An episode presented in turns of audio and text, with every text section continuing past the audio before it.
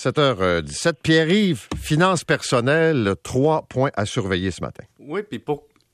En prémisse de tout ça, juste parler d'une chose, c'est que des gens me disent, tu sais, Pierre-Yves, les finances, ça m'intéresse pas, l'économie, ça m'intéresse pas. Puis je dis toujours, oui, mais dans notre environnement à l'extérieur, l'offre des commerçants, le rendement des investissements, les paiements sur nos emprunts, les emplois qui nous sont offerts, la stabilité de mon emploi, ma sécurité d'emploi, tout ça est influencé par l'économie. Et ce matin, je voulais parler de trois points. Le premier, c'est le taux d'intérêt.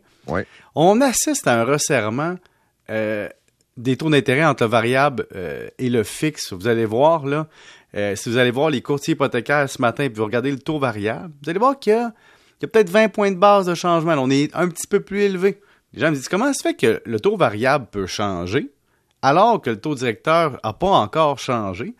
Mais je dis, il y a deux facteurs à regarder. Il y a, oui, le taux directeur qui influence le taux préférentiel, qui ultimement influence le taux qu'on vous donne variable, mais le rabais sur le taux préférentiel change avec le temps. Donc, par exemple, pour être très clair, tu peux être un propriétaire d'une maison puis d'un chalet. Tu renouvelles les deux taux variables. Le taux directeur ne change pas pendant ce temps-là. Mais tu fais ça à, je sais pas moi, 3-4 mois d'intervalle. Ben, il se peut qu'on te donne un meilleur rabais sur ton taux préférentiel sur un immeuble par rapport à l'autre, même si ton risque n'a pas changé, simplement parce que le moment où tu négocies ton taux, le rabais sur la variable que ton institution te donne, il est moins bon ou il est meilleur. Donc ça, là, on va le voir bouger. Donc, il y a des gens qui disent, je calcule ma variation de taux variable en fonction du taux directeur, mais regardez pas juste ça. Regardez aussi l'évolution du rabais que les banques vont vous donner. Ça, c'est le premier point. Deuxième point important, c'est que présentement, le consommateur reçoit un drôle de signal. D'un bord, il y a un gouvernement qui dépense comme s'il n'y avait pas de lendemain au fédéral. D'un autre côté, on lui dit il y a une inflation monstre. D'un autre côté, on lui donne présentement encore du financement pas cher. Mais le, le signal que lui reçoit tous les jours, c'est dépêche-toi d'acheter parce que ça va être plus cher demain. Hein, t'arrives au centre de rénovation. Ah, oh, t'es mieux d'acheter tes matériaux parce que ça va être plus cher demain. Ah, ton auto, t'es mieux de la changer tout de suite, ça va être plus cher demain. À ta maison, là, ça va continuer de monter. Ça, c'est les messages que le marché envoie. Et donc, le consommateur, dans ses finances personnelles, a le mauvais réflexe de consommer tout de suite, payer plus tard à cause de ça. Il a l'impression de fear of missing out, de manquer quelque chose, d'aller payer plus tard. Et donc, l'inflation crée chez le consommateur un sentiment bizarre qui est de devoir vouloir consommer plus vite. Et ça, ça démontre que la hausse des taux d'intérêt est importante. Elle doit arriver, même si ça va nous faire mal, même si ça va être épouvantable.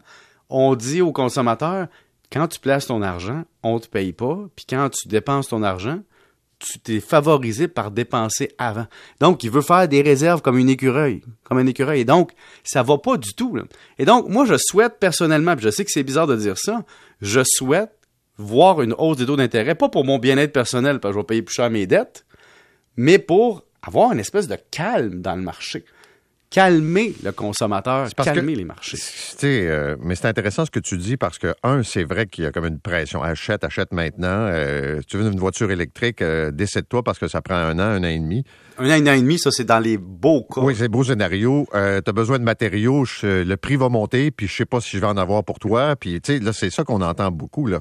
Oui. Fait que c'est sûr que c'est comme une course un peu, un peu folle vers euh, des achats qui sont pas nécessaires maintenant. Et, que dont le financement va coûter plus cher plus tard. Autre point, le troisième point, c'est la revalorisation de la proche valeur dans les placements. Ça veut dire quoi, ça? Depuis, ouais, c'est ça. Je m'en viens avec mon explication.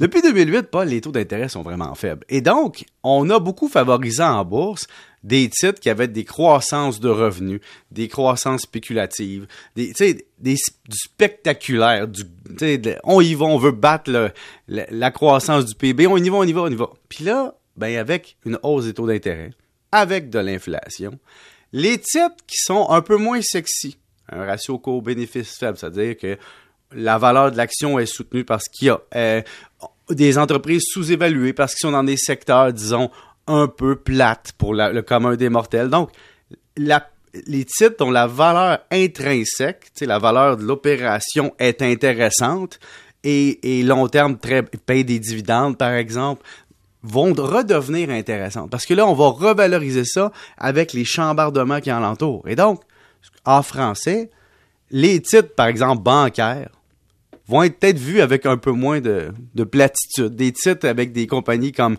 BCE qui offrent un dividende régulier vont peut-être être vus avec un peu moins de platitude parce que ce qu'il y a alentour va être victime de tellement de bruit parce que le coût de l'emprunt pour les entreprises va monter, donc l'incertitude va monter, coût de financement, l'état des résultats va être là et les entreprises qui ont performé de façon spectaculaire vont se frapper à une réalité de menace de récession, inflation. Et donc, il va y avoir ça dans le reflet potentiel sur les placements. C'est pas garanti. Mais disons que ça va être plus sexy d'avoir des actions de la Banque Royale qu'à une autre époque. C'est un appel au calme. Mais ce n'est pas un conseil. Non, non, non, non, non, non. Mais ce que tu décris, là, c'est de dire on aurait besoin d'un peu de calme. Mais de, stabilité. Euh. Moi, ça me fascine de voir 2% d'écart entre le fixe Écoute, et le Écoute, il y a un gars dans le Global Mail qui écrit une chronique qui dit qu'on ne devrait pas acheter une maison avant l'âge de 30 ans. Il dit ça, lui? Oui. Ben, c'est sûr qu'il y a des gens qui vont le contredire.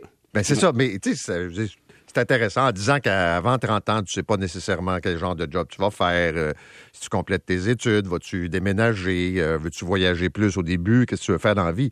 Au niveau du bien-être personnel, c'est vrai qu'une maison, ça arrête ton développement personnel. C'est sûr. Mais l'autre point, c'est à dire, si tu n'achètes pas à 20 ans, puis tu as une opportunité, puis on est en l'an 2001, ça se peut que quand tu as 40 ans, en 2021, 2022, tu le regrettes aussi. C'est un bon point. Merci, monsieur. Salut. Salut, bonne journée, 7h23. Autoroute des Laurentides, Marc.